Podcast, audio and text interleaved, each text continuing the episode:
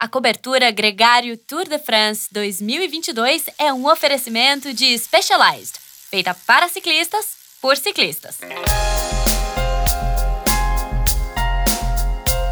Olá, ouvinte gregário. Eu sou Álvaro Pacheco e hoje eu tenho o privilégio de receber o Bruno Rosa, da Drop, uma loja super interessante aqui de São Paulo, é, que trabalha com várias marcas, trabalha também com Specialized. E ele é uma pessoa fundamental da loja por ser um fitter, que é o assunto que a gente vai falar hoje sobre vestir a bicicleta. Então, Bruno, bem-vindo, prazer ter com você, agregário aqui.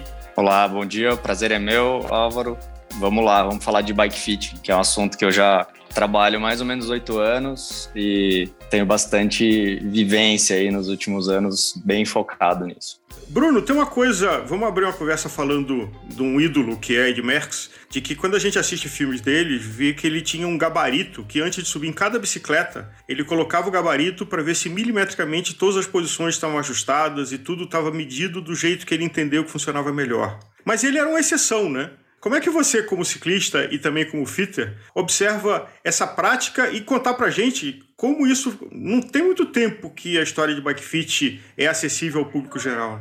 É, realmente, ele foi visionário né, em vários aspectos e esse é um deles. É, naquela época nem existia essa palavra bike fitting, mas ele tinha a preocupação de estar realmente bem posicionado em cada bicicleta que ele tinha que andar. Então, ele tinha que ter certeza de que a bicicleta que ele treinava estava na mesma posição que a bicicleta que ele ia competir, e isso faz uma grande diferença, porque ele possivelmente ajustava no feeling, né, ia mexendo milímetros e milímetros até chegar na posição perfeita, aquela que ele treinou e adaptou a musculatura em cima, e, e esse gabarito que ele usava era para ter essa certeza de que ele ia ter a mesma performance que ele já estava acostumado. Uh, e se você olhar a história do bike fit, o fit é realmente uma, uma coisa muito nova, né? Principalmente no mundo do, do ciclismo na, na parte comercial, quando você vai para uma loja e você tem esse serviço. É, até falando em loja, outro dia eu estava assistindo umas provas antigas uh, na TV da loja e aí entrou um cliente, olhou, falou: Nossa, que ano é isso daí? É, é 1990? Eu falei: Putz, acho que não, é mais novo. Eu puxei ali o controle da TV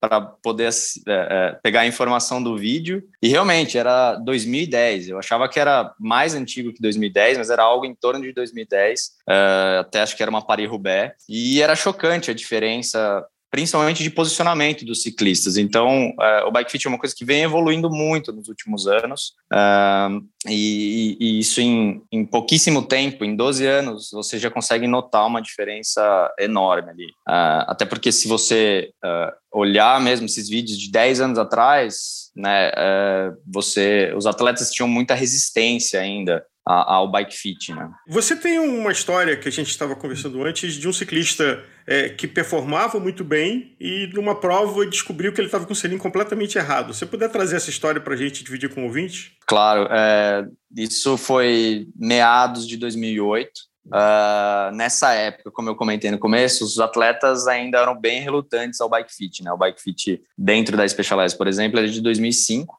Uh, e até 2010 os atletas ainda não eram convencidos de que aquilo realmente ia melhorar o benefício, né, ia ter algum benefício na performance deles. Isso porque o cara cresceu sem bike fit. Dá para entender também porque o cara já está ali há 30 anos né, na, na, carreira e nunca fez um bike fit. Nunca ninguém chegou e falou que precisava fazer um bike fit. De repente, do nada, Chega um monte de, de, médico, um monte de fisioterapeuta, chega lá na equipe que agora é patrocinada por tal, e os caras, não, porque no training camp, hoje a gente vai fazer bike fit. É, e aí tem uma história bem particular que é legal quando você vai para fora lá fazer os treinamentos. Uh, os caras gostam de contar algumas histórias. Essa é uma que me marcou muito, que é do, do Marcos Lankvist, ele é sueco, então não sei se eu pronunciei certo. Na época ele era da CSC Saxo Bank, que acabou virando a Team Coffee no, no, antes de, de acabar a equipe.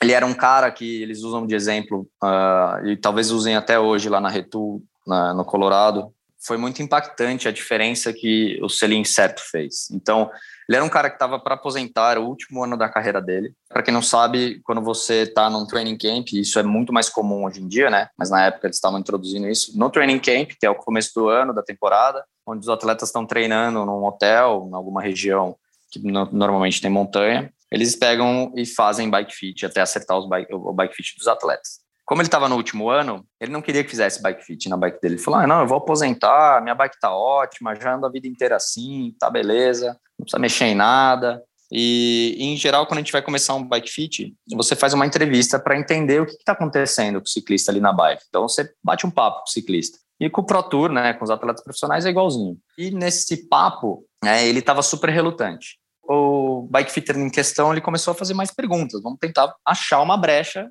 nessa bike para a gente conseguir mexer. E aí ele perguntou uma hora sobre o selim e o cara falou, não, o selim tá beleza.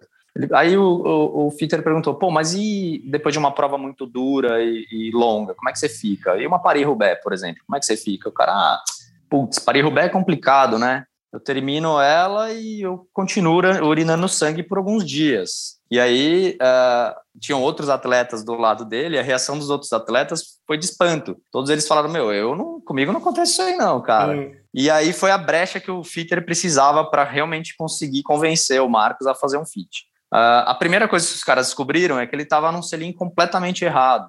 Ele devia estar tá usando um selim de largura 155 e ele estava num selim de 130, porque nessa época os caras queriam usar o mais estreito possível, o mais Caramba. longo possível. Então ele tinha 100% do apoio dele uh, fora dos ossos, né? Ele não estava apoiado nos isquios, ele estava apoiado no períneo. Uhum. Então, é por isso que depois de uma prova longa, mesmo um cara desse que suporta uma dor absurda, uh, chegava com lesões, né, ali na região e isso, né, inflamava, né? Ele ficava com com inflamações, rompimento de vaso, urinava sangue né? Devia ser uma dor terrível, mas o cara estava achando que aquilo era normal. Os caras, só de trocar o selim para a largura correta, que é a primeira coisa que você faz no fit, a posição dele na bicicleta muda completamente porque ele estava se defendendo, né? Então ele colocava o quadril numa posição que ele sentia dor, mas é uma posição completamente contra a sua biomecânica muscular. Então você tá, ele possivelmente era um cara muito forte, estava poupando um pouco dessa força porque ele tinha que se defender ali. O corpo não quer sentir dor, né? Então uhum. ele fica se defendendo de alguma forma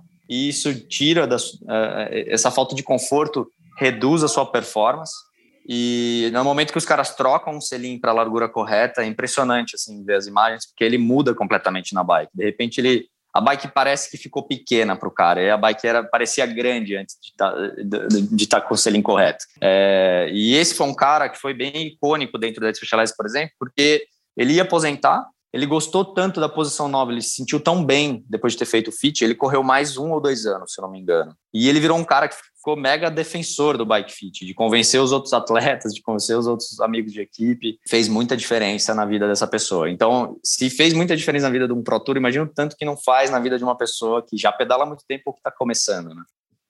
Eu tive uma experiência engraçada recente, porque eu por N motivos agregar e o tempo que me toma, eu pedalei pouco no primeira parte desse ano. E aí, convidado por uns amigos, quase sob pressão, eu fiz uma viagem relâmpago e aluguei uma bicicleta é, no destino. E eu estava tão fora de forma que qualquer coisa era lucro. Mas foi engraçado, porque foi uma viagem pedalando seis, sete dias. É, não foi tanta coisa, foram 600 quilômetros. Mas nos primeiros dias eu tava assim meio quadrado no sentido. No segundo, terceiro dia eu comecei a ficar chato de ver como aquela bicicleta não estava regulada para minha, é, inclusive porque no meu caso eu fiz uma bicicleta sob medida. Então assim, eu senti o como no primeiro o corpo fora de forma não estranhou, mas na medida que ele começou a recuperar um pouco da forma, eu comecei a me incomodar com pequenos detalhes do tamanho da mesa, do tamanho do pé de vela, que estavam diferentes do que eu uso regularmente.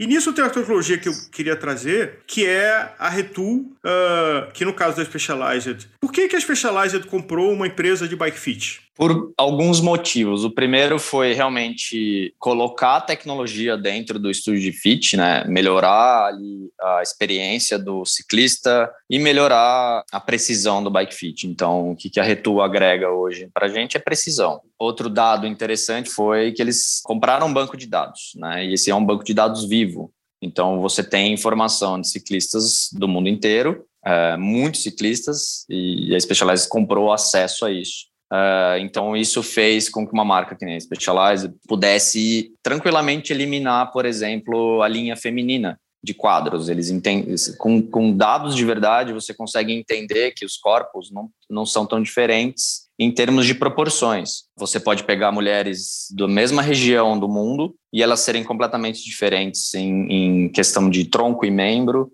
e elas terem a mesma estatura. No seu caso da viagem, acho legal você ter sentido na pele isso.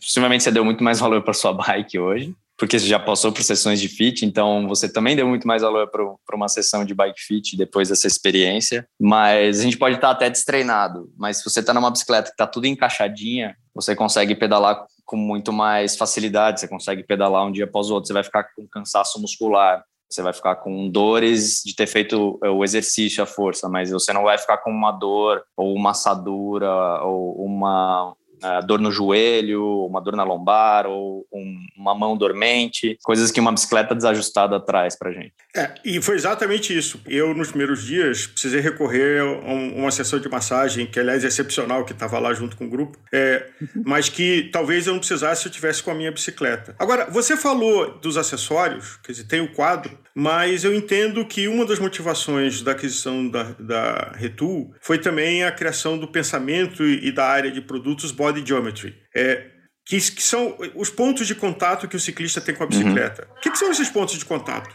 É, o Body Geometry é até mais antigo do que o Retool, né? A Body Geometry tem uma história que ela começou em 99. O primeiro selim ergonômico, até tem uma história interessante dessa, desse selim. Em 97, se eu não me engano, a revista Bicycling lançou um estudo científico, né? era matéria de capa e falava sobre ciclismo e, e lesão, é, e impotência e assustou muita gente. Muita gente foi para fora do, do, parou de pedalar, é, ficou bem assustado realmente com esse estudo, porque até então nunca teve nenhum estudo científico uhum. que comprovasse que realmente tinha disfunção uh, erétil relacionada à prática do esporte, do ciclismo. E aí, em 97, estava na principal revista de ciclismo. E aí isso teve realmente um choque muito grande, na, não só na indústria, como no, no, no próprio ciclista. Assim, teve uma evasão do esporte. Em 99, a Specialized lançou o, o, programa, né, o primeiro produto Body Geometry, que era um selim que foi desenvolvido até por um, um médico que trabalhava com ergonomia de assentos para piloto de avião. Então esse cara ele era ciclista e ele tinha uma mega experiência em desenvolvimento de produto para suporte anatômico e ele desenvolveu um selim para ele e esse selim acabou virando, uh, ele acabou fechando uma parceria com a Specialized e acabou virando esse primeiro selim Body Geometry em 99. Então, é uma história que já vem há muitos anos dentro da marca e, e, e só cresce, né? E só cresceu. Então, isso foi expandido para outros pontos de contato, né? Depois, como sapatilha, guidão, uh, manopla. Mas hoje em dia, como ele vem evoluindo e hoje você tem uma tecnologia em cima disso, você consegue confirmar coisas que já se faziam antes e você consegue evoluir o produto para chegar em níveis de colocar, por exemplo, uma cunha embutida no solado da sapatilha para poder fazer um suporte uh, de uma angulação que o pé de quase 90% das pessoas no mundo tem, para que mantenha os joelhos mais estáveis. Isso já está embutido no solado de uma sapatilha Body Geometry, por exemplo. É, a minha palmilha tem uma coisa interessante que se eu olho o perfil das duas, o pé direito é bem diferente do pé esquerdo na sua forma. É, e como isso, é, eu não tenho evidências porque me cuidando, eu nunca tive problema de lesão de joelho, coisa desse tipo, mas o quanto deve causar é, impedimentos que pessoas pedalem, né? Que problema de articulação de joelho é por um detalhe que é a palmilha.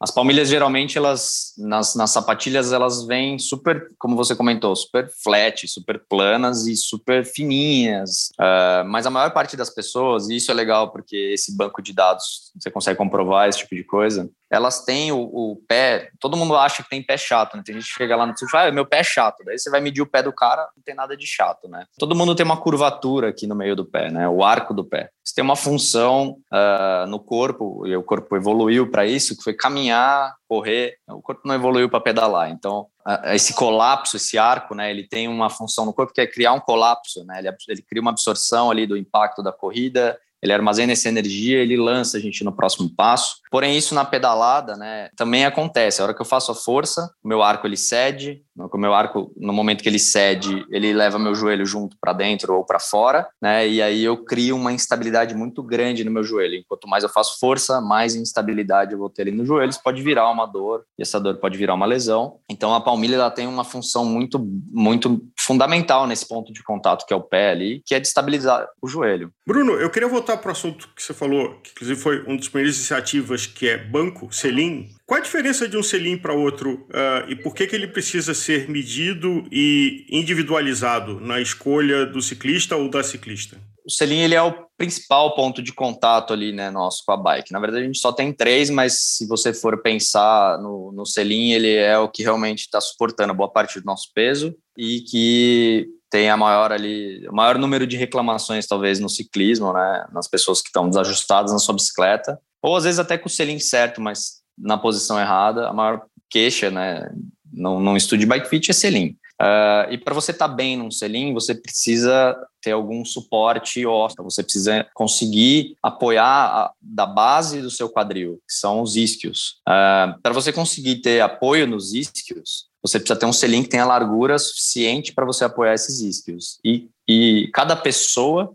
uh, tem uma largura de isquio diferente. E essa largura não tem nada a ver com o biotipo da pessoa, não tem nada a ver com a largura do quadril da pessoa, do, do topo do quadril, é realmente uma medida única ali da base.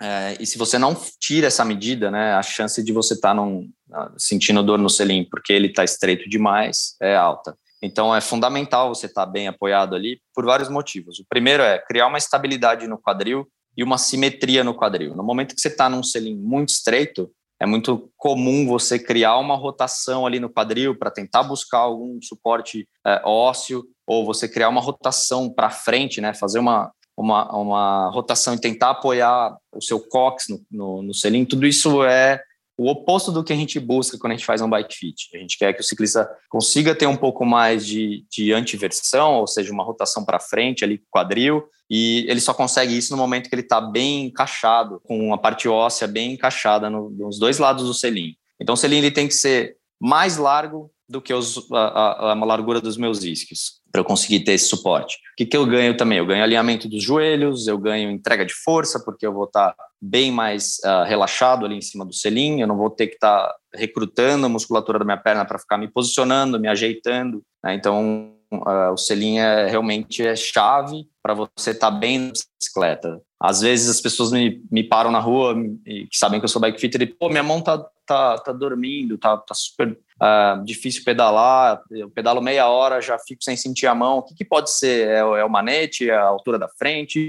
E a resposta padrão que eu sempre dou, eu falo, é falta de bike fit, porque pode ser o seu selim, por exemplo, pode ser um ajuste da sua sapatilha, que está fazendo uma rotação errada no seu, no seu quadril, está refletindo na sua mão. Então o corpo ele é todo conectado. E como é que ele evoluiu porque hoje você tem cilindros, uh, inclusive usando, uh, como é o caso da linha Mirror, é, tecnologia de impressão 3D por que isso? O selim, ele é, como eu falei, um ponto que tem muita pressão, né? Então, não só as larguras, é, elas contam, mas também a silhueta do selim. Né? Você tem selins é, de vários modelos, e o que você vai ver que dentro desses modelos você tem, e várias marcas hoje já trabalham isso, você tem várias larguras do mesmo modelo. Isso para atender a diferença do, do, do quadril das pessoas. Só que aí você fala, pô, mas qual que é melhor, esse ou esse? Eu tenho um jeito de saber. Por exemplo, se eu pegar dois selinhos da mesma largura, os dois 155, que são o adequado para o quadril de uma pessoa, como é que eu vou saber que ela precisa do A ou do B? Ela precisa realmente sentar, testar por alguns minutos ali na bicicleta, né, no rolo e sentir. Então, tudo isso faz parte de uma sessão de bike fit.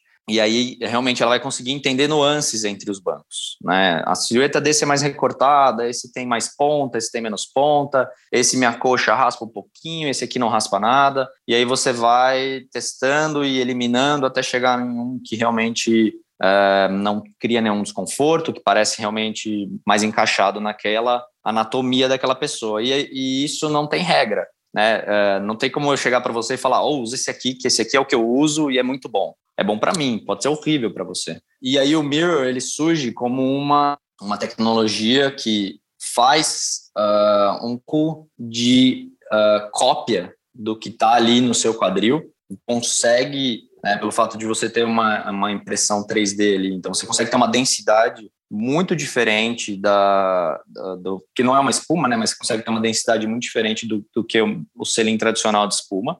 Ela tem uma memória muito melhor do que a, a, a, espuma normal, então ela fica totalmente achatada enquanto você pedala depois de um tempo, né? Porque a espuma tradicional, depois de muito tempo, ela vai ficar como um calo. algumas horas do seu é, algumas horas do seu, do seu peso ali em cima, ela vai afundar completamente, né? Ela não vai ter mais sustentação. O mirror não tem esse problema, ele sempre vai ter um pouco de sustentação. E aí isso realmente diminui muito a pressão, por exemplo, nos isquios. Ainda de bancos, essa tendência dos bancos de nariz mais curto, é, qual é o motivo dela? Uh, a ponta do selim, ela né, realmente não serve para muita coisa. Assim. É, se você está bem posicionado na sua bike, você vai evitar esses movimentos de ficar escorregando para a ponta, de voltar para trás, que há 10 anos atrás era uma coisa que os ciclistas queriam fazer, principalmente os que nunca fizeram fit. Mas depois que você está bem encaixado na posição certa, vai ver que você tem muito mais estabilidade de quadril, muito mais conforto e alívio ali do, da parte frontal, né, uh, quando você está bem encaixado nos isquios. Então você não vai ter mais essa necessidade de ficar escorregando para frente. Claro que quanto mais eu aumento a força, a intensidade, uh, é o mais natural a se fazer é rotacionar, fazer a antiversão, rotacionar o corpo para frente, abaixar mais no guidão ali, ficar mais aero. E, e essa posição a gente acaba fazendo porque a gente quer aumentar é, naturalmente a, a entrega de, de potência muscular de glúteo, né? É, e quanto mais eu faço a minha rotação de tronco para frente, mais eu alongo meu glúteo, mais potência eu consigo entregar. E é normal eu dar uma escorregadinha para frente ali. Uh, e aí, quando eu faço essa escorregadinha, muitas vezes a ponta do selim ela cria uma pressão a mais. Né? A hora que eu rotaciono meu tronco para frente, se eu não tenho a ponta do selim, né? Os selins hoje são mais curtos ali, no limite da UCI, né? Ainda tem regra para isso, que são 24 centímetros. Então, quando você pega um selim Power, que acho que foi o primeiro que saiu, que era bem mais curto, que fez bastante sucesso, você realmente, na hora que você faz essa antiversão, essa rotação para frente, ou ciclistas que são bem alongados, que mantêm essa posição por muito tempo, você não tem ali a pressão da ponta, você não tem esse elemento criando uma pressão no períneo. O bike fit é uma coisa que você faz só uma vez na vida e está feito? Não é bem assim. O melhor exemplo que eu posso dar para as pessoas entenderem bem o que é um bike fit, né, para não ficar dúvidas, é Pensa quando você vai comprar uma peça de roupa, uma calça, ou melhor ainda, se você vai comprar um terno que não foi feito sob medida para o seu corpo. Né? Esse terno ele é feito seguindo algumas numerações baseadas em tamanhos das pessoas. Uh, mas as pessoas não são todas iguais, certo? Então, a chance desse terno encaixar 100% no seu corpo, você não tem que fazer um ajuste na manga ou um ajuste na barra da calça, é quase nenhuma, né? Quase impossível isso acontecer. Uhum. E aí você tem que levar ou no alfaiate, no costureiro, para fazer esse pequeno ajuste. O bike fitter é exatamente esse cara, ele é o costureiro da bicicleta. Então eu compro uma bicicleta, se ela tiver do tamanho certo, mesmo que ela tiver do tamanho certo com o meu corpo, uh, ela não vai estar encaixada no meu corpo. Né? Então eu preciso fazer ajustes para encaixar no meu corpo. Uh, então o bike fit ele é com base no seu corpo. Tudo que a gente faz na bicicleta, a gente uh, primeiro faz uma avaliação física. Então, se eu tiver que subir a frente da bicicleta, ou descer a frente da bicicleta, ou colocar o seu selim para cima ou para baixo, é com base no que o seu corpo é hoje. Né? Só que, assim como o terno, se eu engordo ou emagreço, ele vai ficar ruim, não vai mais servir em mim, a bicicleta funciona igual, porque o nosso corpo está em constante mudança. Né? O fit que eu fiz hoje, daqui a um ano e meio, ele não vai mais ser o mesmo, porque o meu corpo mudou. E ele muda para melhor e ele muda para pior, né? Eu não estou falando que você sempre só piora, né? Você pode ficar mais forte, você pode melhorar a sua flexibilidade, isso tem uma influência enorme no bike fit. Ou você pode parar de pedalar simplesmente, ou mudar de esporte, de repente voltar, ou engordar, ou emagrecer, né? Tudo isso afeta seu corpo. E por mais que você continue fazendo tudo que você faz, daqui a um ano, um ano e meio, seu corpo vai mudar. Uh, então a bicicleta ela tem que mudar para acompanhar o corpo. Né? Então o bike fit, idealmente, né, se você quer levar ele realmente a sério, como prevenção de lesões, como manter realmente sua máxima performance ali, o máximo conforto em cima da bicicleta, o recomendado é fazer anualmente.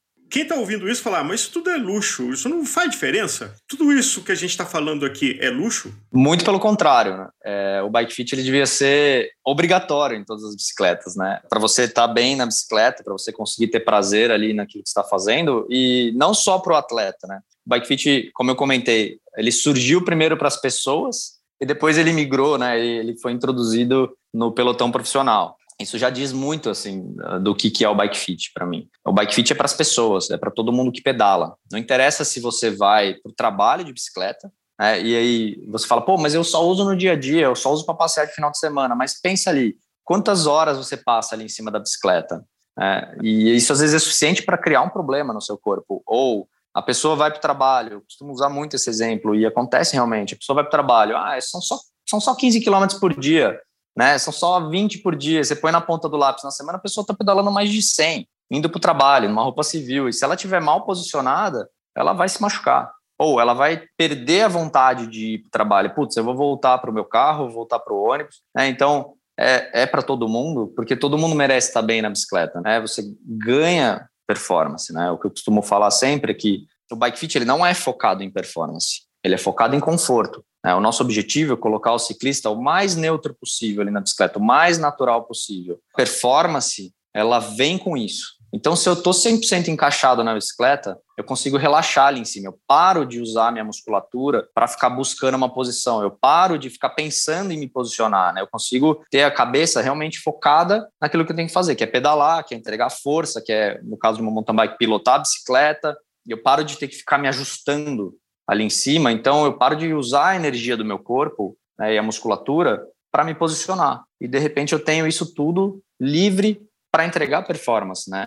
E performance não é só força bruta. Tem muita gente que acha que é só aumentar os watts. Não, mas endurance é performance também. Uhum. Eu poder pedalar 150 quilômetros e tá bem no final. E tá com dor ali muscular, que tudo bem, né? É, é a dor que eu quero. Ou não ficar é, tão dolorido que você não consegue treinar no dia seguinte. Você quebra a sequência de treino.